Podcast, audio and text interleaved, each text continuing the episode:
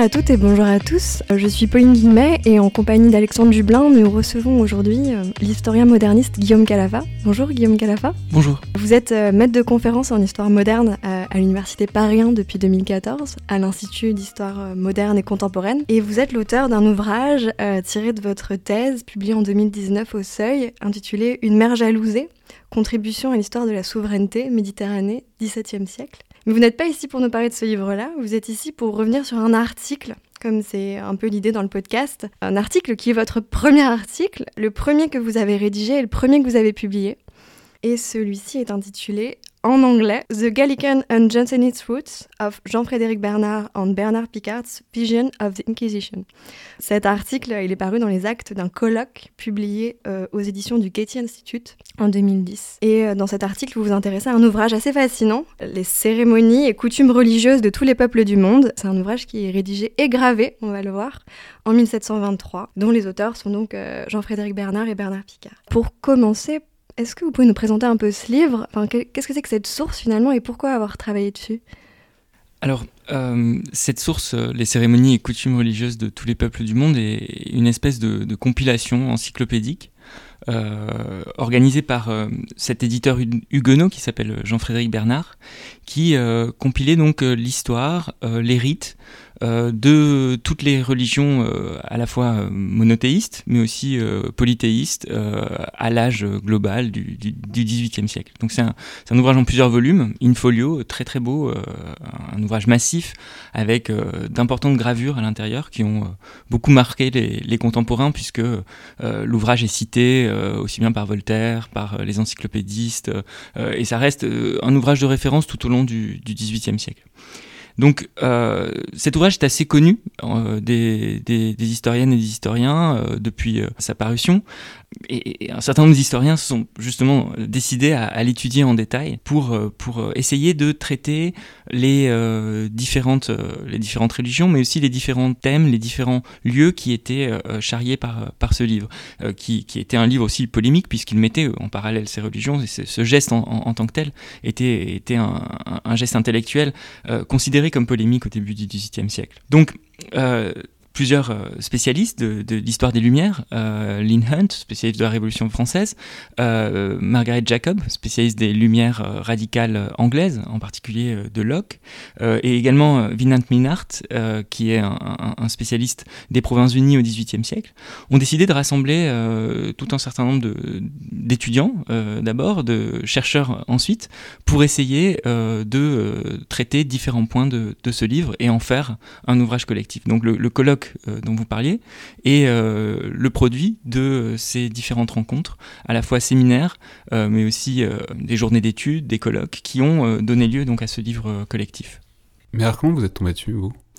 Alors, moi, j'avais la chance d'être euh, à Los Angeles euh, en 2006-2007, pendant l'année académique 2006-2007, où, j'enseignais le, français. C'était après euh, l'agrégation.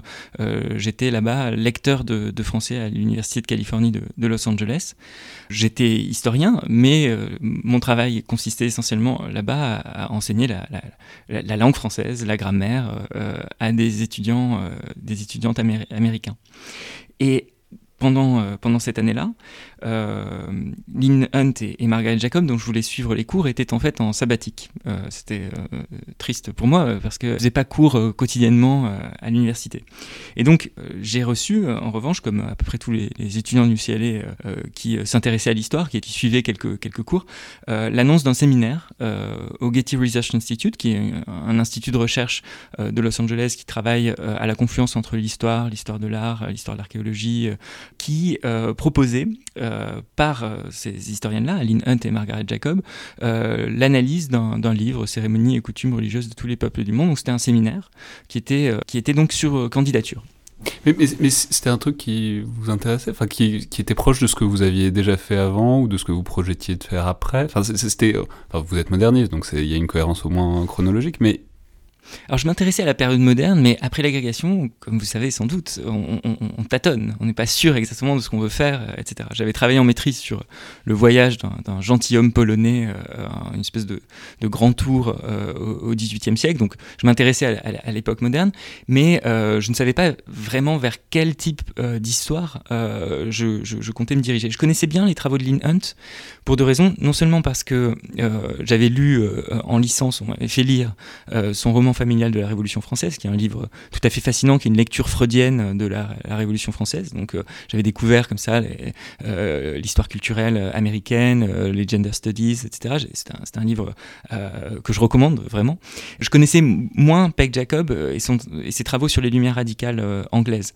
en revanche, quand j'étais à Los Angeles, j'avais apporté ah ce, Donc directement, vous êtes sur le surnom, Peg Jacob. On rappelle que ça s'appelle Margaret Jacob. ça, montre à quel point vous avez fraternisé. Ah, absolument, absolument. donc j'ai découvert que oui, Peg était le, surnom de Margaret, ce que je ne savais pas. C'était ce genre de choses qu'on apprend au fur et à mesure. Je l'apprends aussi là, tout tous les auditeurs. tout, le monde est, tout, le monde est, prêt pour un voyage aux États-Unis à partir de maintenant. Voilà, donc je ne savais pas en tout cas vers, vers, vers, quel domaine de spécialité je comptais me diriger. En revanche, c'est vrai que c'était des historiennes que, que je connaissais, et, enfin surtout Lynn Hunt, et, et dont j'avais envie de suivre les cours. Donc euh, là, c'était une proposition tout à fait, enfin, qui était vraiment intéressante sur plein d'aspects. Euh, à la fois euh, un séminaire qui avait lieu le samedi, donc pas, c'était assez commode pour moi parce que j'enseignais toute la semaine. c'était assez intense mes enseignements de, la langue française. c'était à la fois aussi un, séminaire dans cette institution, le Getty Research Institute, qui est un, lieu tout à fait fascinant, qui est à la fois un musée, un institut de recherche perché dans les collines de Los Angeles, tout en en travertin c'est un magnifique monument. Et en même temps, voilà un séminaire aussi qui était euh, un séminaire doctoral au départ, euh, plutôt pour des, étudiants euh, graduate, c'est-à-dire en cours de, rédaction de thèse, et, qui était pour moi l'occasion aussi d'entrer à fond dans un, dans un sujet. et je ne l'ai pas regretté du tout il y a quelque chose d'assez surprenant en fait de faire tout un séminaire et ensuite de faire tout un colloque autour d'une seule source unique. Euh, c'est assez rare en fait en France. Est-ce que c'est une particularité du Getty? Est-ce que c'est une particularité américaine?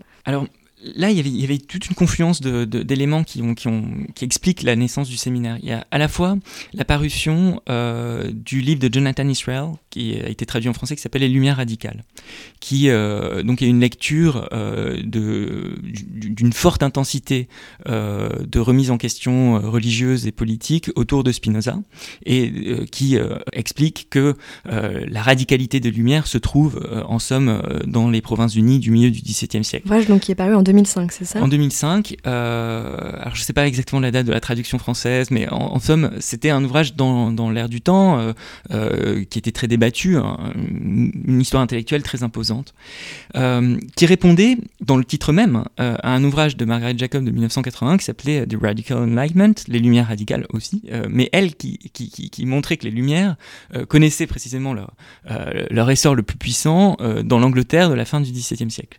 et évidemment, pour l'historiographie française, euh, les Lumières, c'est quand même en France que ça se passe au XVIIIe siècle. Donc il y avait des, conflits à la fois d'interprétation de, quand naissent les Lumières, qui sont les principaux représentants, etc., mais aussi d'une localisation en fait euh, de, de, ces Lumières.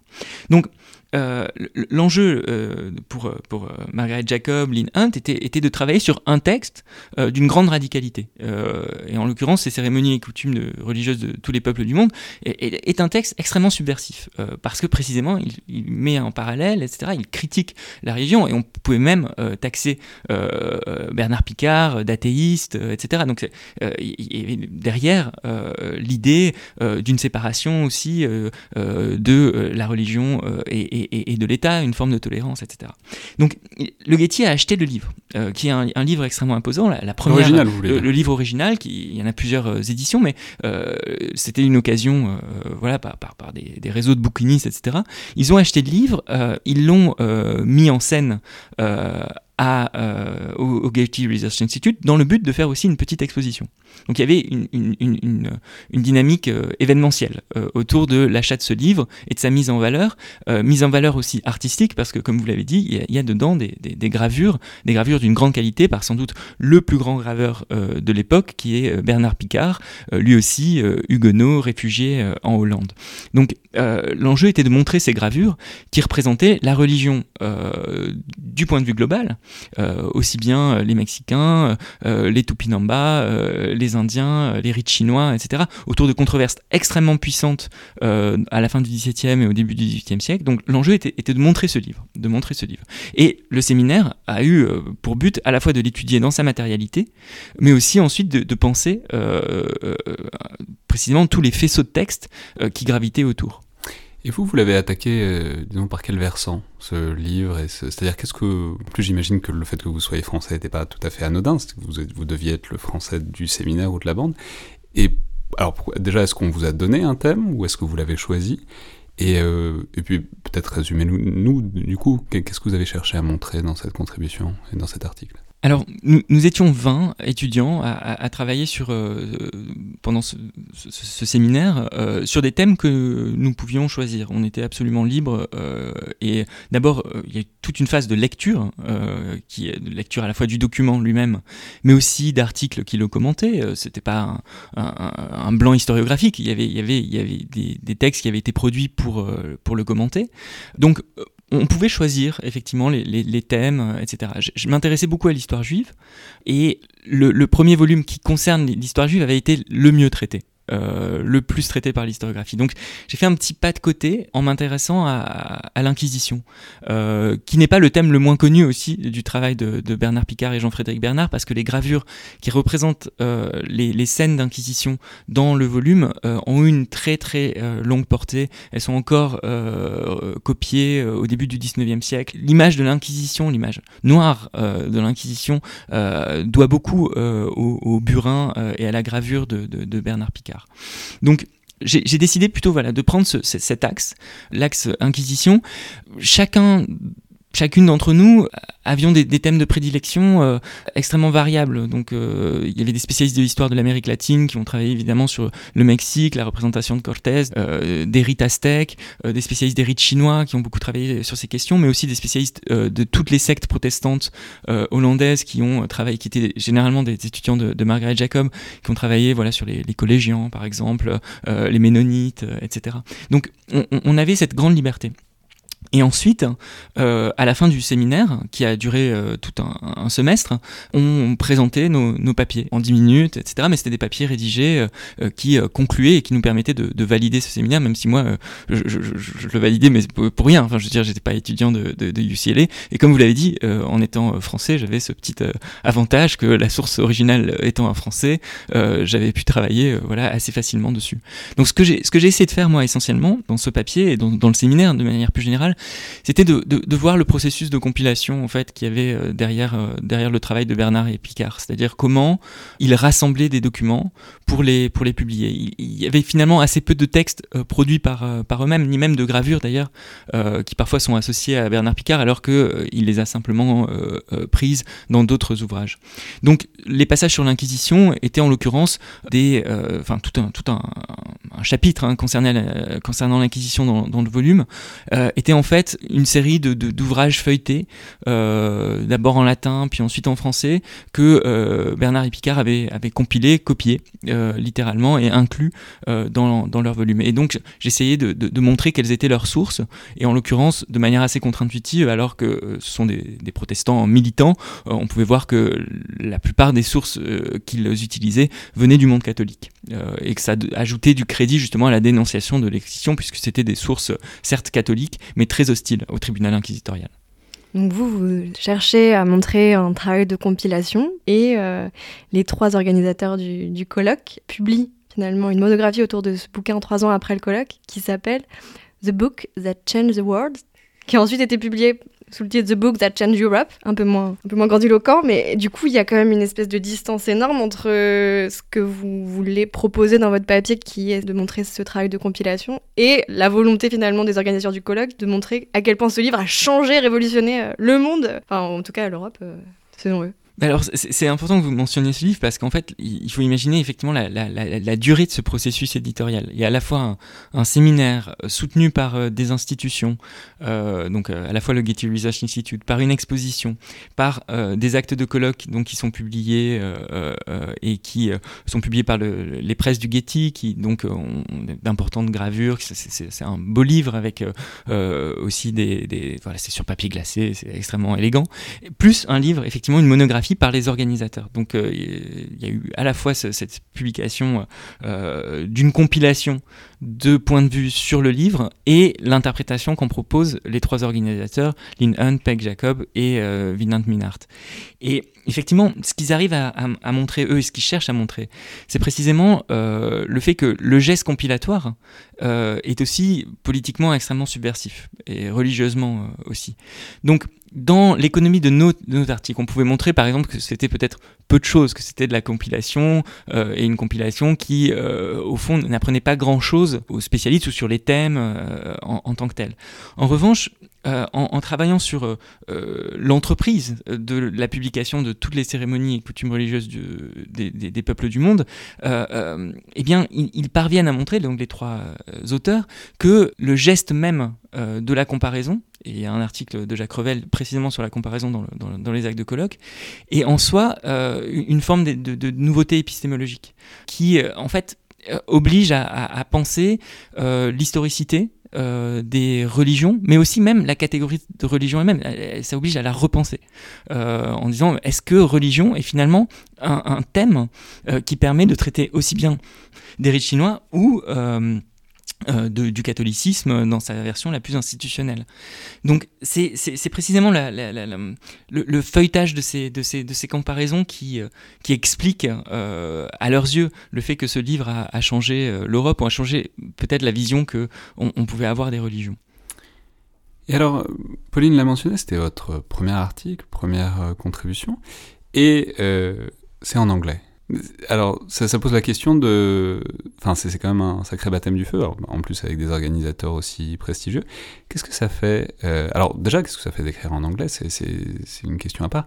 Mais en plus de commencer euh, sa carrière, enfin, de sa, disons, sa liste de publications dans une langue qui vous est familière mais étrangère quand même. Alors, c'était pas évident. Et euh, effectivement, la, la rédaction. Enfin, ça s'apprend, quoi, à écrire en anglais.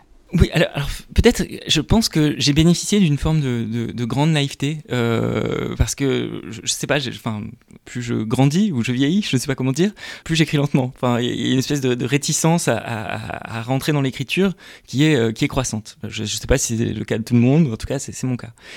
Je pense que euh, on avait été extrêmement bien préparé par le séminaire. Donc ça, c'était très positif. Et ça, c'est quelque chose sur lequel j'ai envie d'insister, c'est le fait d'avoir lu énormément euh, de textes autour euh, des cérémonies et, coutumes religieuses de tous les peuples du monde, plus des textes sur ce qu'est la gravure, ce qu'est le monde de l'édition, ce qu'est le monde du livre, ce que sont les huguenots, quelles sont les, questions de, l'incroyance au XVIIe et au XVIIIe siècle. D'avoir lu tout ça, ça nous libérait beaucoup parce qu'on se disait on avait au moins un bagage historiographique qui faisait qu'on n'avait pas l'impression de manquer des choses fondamentales, etc. On avait été préparé. Bien sûr, il nous manquait nécessairement des choses, mais comment dire, on, avait cette préparation, cet entraînement. Ensuite, euh, on avait des, échéances. Euh, donc ça, c'est pas mal aussi. À la fin du séminaire, il fallait produire un papier, dans tous les cas. Donc, euh, moi, je suis rentré dans l'écriture avec un style extrêmement français, donc avec des tournures de phrases plutôt latines, qui dans l'anglais scientifique sont pas forcément malvenus euh, et qui euh, ensuite évidemment j'avais demandé à, des amis de, me corriger de, de, lisser tout ça. Et donc c'est la première version. Une première version donc la version séminaire. Puis il y a la version reprise celle du colloque qui a lieu euh, six mois plus tard où là j'étais revenu hein, dessus. J'avais demandé aussi à, un ami américain de, lisser un peu le tout. Et donc j'estimais qu'au moins formellement c'était de l'anglais puis ensuite, il y a eu la, relecture par, euh, par Lynn Hunt et, et, Peg Jacob, qui était une relecture euh, qu'on peut qualifier de, de, reformulatrices, qui a vraiment, ils ont, elles ont remodelé le texte pour le rendre plus énergique. Par exemple, toutes mes tournures passives sont devenues des tournures actives. Il y, y, y, a des choses qui ont changé dans le texte. Puis ensuite, il y a la strate de l'éditeur lui-même, le Getty Research Institute et les éditeurs du, du, du, du Getty, qui ont à nouveau repris, qui m'ont posé beaucoup de questions sur. Alors là, vous citez ça, mais je vois pas le, lien entre la citation et le, et, le, commentaire, etc. Ils ont fait un vrai travail de lecture, note de bas de page après note de bas de page, pour me faire reformuler, préciser, euh, etc. C'est bien qu'aujourd'hui, quand, je lis ce texte, et donc là, je, je l'ai relu avant, de venir, enfin, je, je, il, m'est très étranger. L'anglais a été vraiment grandement modifié. Euh, et, le, texte original, euh, très français dans sa forme, est, devenu un texte beaucoup plus énergique, peut-être avec une thèse un peu plus schématique aussi, que je pense que j'avais un tout petit peu plus de nuances, j'avais un petit peu plus de précautions dans le texte original, et là maintenant bon c'est un texte plus efficace, ça c'est sûr, euh, et qui, euh, qui m'intrigue aussi euh, par, par ces protocoles justement de, de mise en efficacité que l'écriture anglaise permet parfois. C'est l'écriture ou c'est le biais de l'historiographie américaine, anglo-saxonne? Mais je, je, pense que c'est il y, a plusieurs choses. Il y a, déjà la, structure euh, dans laquelle j'avais été formé, qui était plutôt euh, donc une, mise en scène du lieu, de la source, etc., euh, pour euh, arriver à une conclusion et une thèse énoncée tardivement dans l'article. Ça, ça a été complètement changé. Par exemple, euh, elles m'ont dit non, non, c'est pas possible. Il faut de suite que tu dises euh, pourquoi ton texte est euh, important, enfin, quelle, est ta thèse et comment tu te positionnes par rapport à, l'historiographie. Donc, pour moi, il y avait là quelque chose d'assez facile, c'est que une scène extrêmement célèbre gravée par Bernard Picard de torture des inquisiteurs était attribuée généralement à Picard dans l'historiographie, etc. Et en, réalité, c'est, mais j'étais pas le premier à le dire, hein, mais, mais, mais cette scène gravé dans d'autres euh, volumes antérieurs, etc.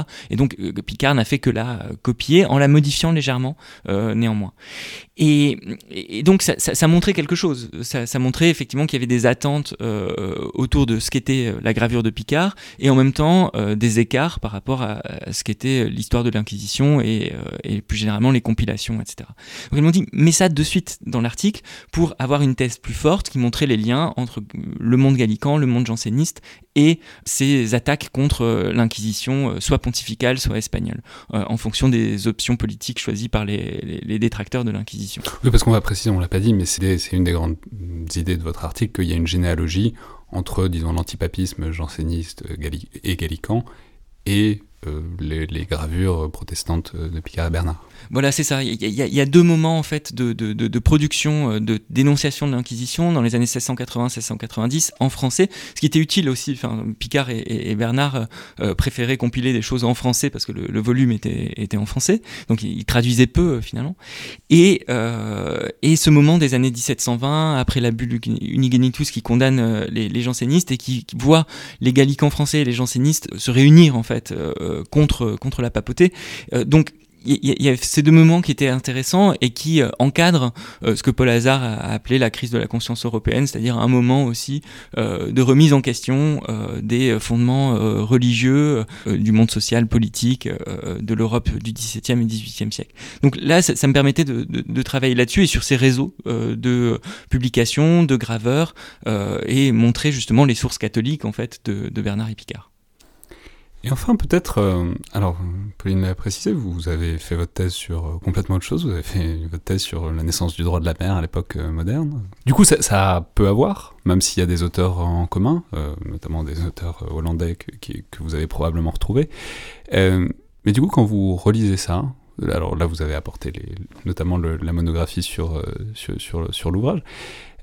Il y a un énorme classeur où il y a l'ensemble des documents euh, de, et, du séminaire. Et vous avez gardé toutes les archives du séminaire, ce qui est très Je vais réutiliser euh, éhontément pour euh, le programme d'agrégation sur l'histoire du livre parce qu'il est extrêmement proche euh, par certains ben non, aspects. Mais, mais, oui, mais tout à fait, c'est la question. C'est quel est votre déjà est-ce que ça vous intéresse encore ou pas?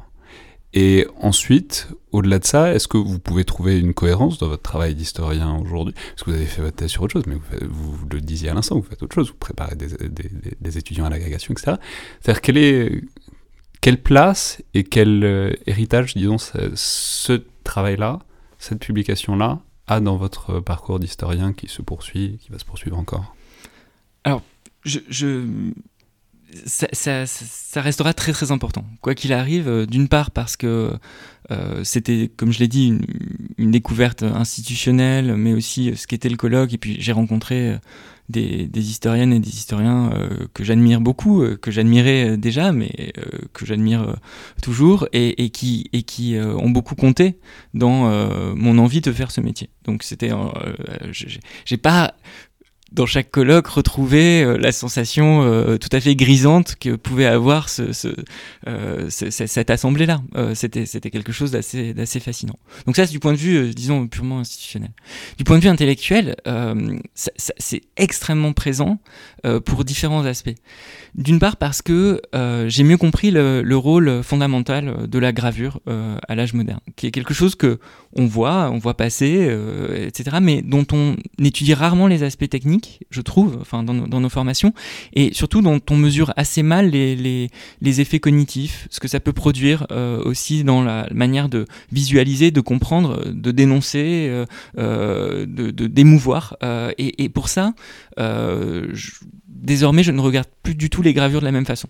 Ça, a énormément influé sur ma façon d'analyser ce médium plus généralement, le, le, rôle du livre aussi, euh, dans sa matérialité, mais beaucoup plus sensible. J'ai découvert les, les, différents formats à cette occasion, les, les, la librairie clandestine, des, des choses assez, euh, assez classiques, mais que j'avais pas eu l'occasion d'étudier euh, véritablement en détail.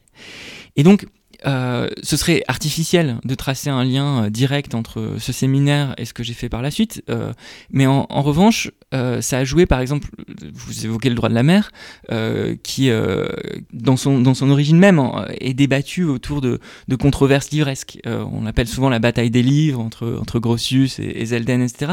Et donc les, les formats même des livres qui sont débattus, discutés, balancés à la face des, des contestateurs, des contestataires, pardon, tout, tout ça euh, produit un, effet euh, très, très, très fort de, de, de lien avec ce séminaire. Euh, Puisqu'il y a des auteurs communs, il y a des effets euh, aussi de publication que euh, j'avais étudié précisément lors de ce séminaire et qui m'ont semblé beaucoup plus euh, faciles à comprendre euh, grâce à lui. Enfin, il y a un dernier point, c'est la crise de la conscience européenne, ce moment 1680-1720 qui est, quand même un, moment tout à fait fascinant. La thèse est débattue évidemment, mais qu'est-ce qui se passe dans l'Europe de la fin du XVIIe et du début du XVIIIe siècle comme remise en question fondamentale de la place de la religion dans la société et du fait religieux de manière plus générale? Aujourd'hui, je travaille sur un naufrage qui a lieu en 1717, euh, 1716-1717, qui est, qui est donc ce moment qui, voit un peu la, fin de la crise de la conscience européenne telle que la chronologie de, de, de la propose. Et euh, ce que je vois, c'est des textes produits autour de euh, la barbarie, euh, la religion, euh, euh l'universel, ce genre de questions-là ce sont des questions que posent euh, très directement les cérémonies et coutumes religieuses de tous les peuples du monde. Et donc, dans la comparaison, par exemple, avec l'islam, dans la comparaison euh, des différents euh, monothéismes, il y a quelque chose qui reste là aussi dans la manière d'appréhender, y compris des échanges marchands, des échanges diplomatiques, des échanges politiques à, l'époque moderne. Et pour ça, je pense que c'est vraiment quelque chose, un, petit bagage que je peux ressortir indépendamment du classeur lui-même, aujourd'hui encore, dans ma formation, dans ma manière d'envisager des problèmes. Euh, il reste enfin la façon de poser des questions euh, aussi, et, et, et j'ai. Faites moins, vous faites moins de tournures passives depuis. Alors voilà, euh, par exemple, quand j'écris en anglais, je fais attention à ça désormais. Euh, j'écris pas beaucoup en anglais, mais quand même un peu, et, et, et c'est vrai que ça, ça reste aussi, euh, bien sûr. Mais j'ai beaucoup aimé euh, pendant le séminaire la façon dont Lynn Hunt, Marielle Jacob, Vinand Minart ne cessaient de poser des questions. Euh, et j'ai trouvé ça absolument fascinant. Et ensuite, pédagogiquement, la forme du séminaire telle que je l'ai vécu euh, là, euh, voilà, c'est vraiment quelque chose que j'aimerais pouvoir euh, donner un jour euh, à, à, des étudiantes et des étudiants parce que c'est vraiment une, un format que j'ai trouvé extrêmement riche, extrêmement riche. Pourquoi pas euh, pendant cette année de préparation à la grecque sur les mondes de l'imprimé. En tout cas, euh, vos étudiants vont avoir euh, le choix dans toute cette masse de sources qui, et de travaux qui vous ont été distribués lors de ce séminaire. Eh bien, merci. Merci Guillaume Calafa pour ce retour. Merci à vous.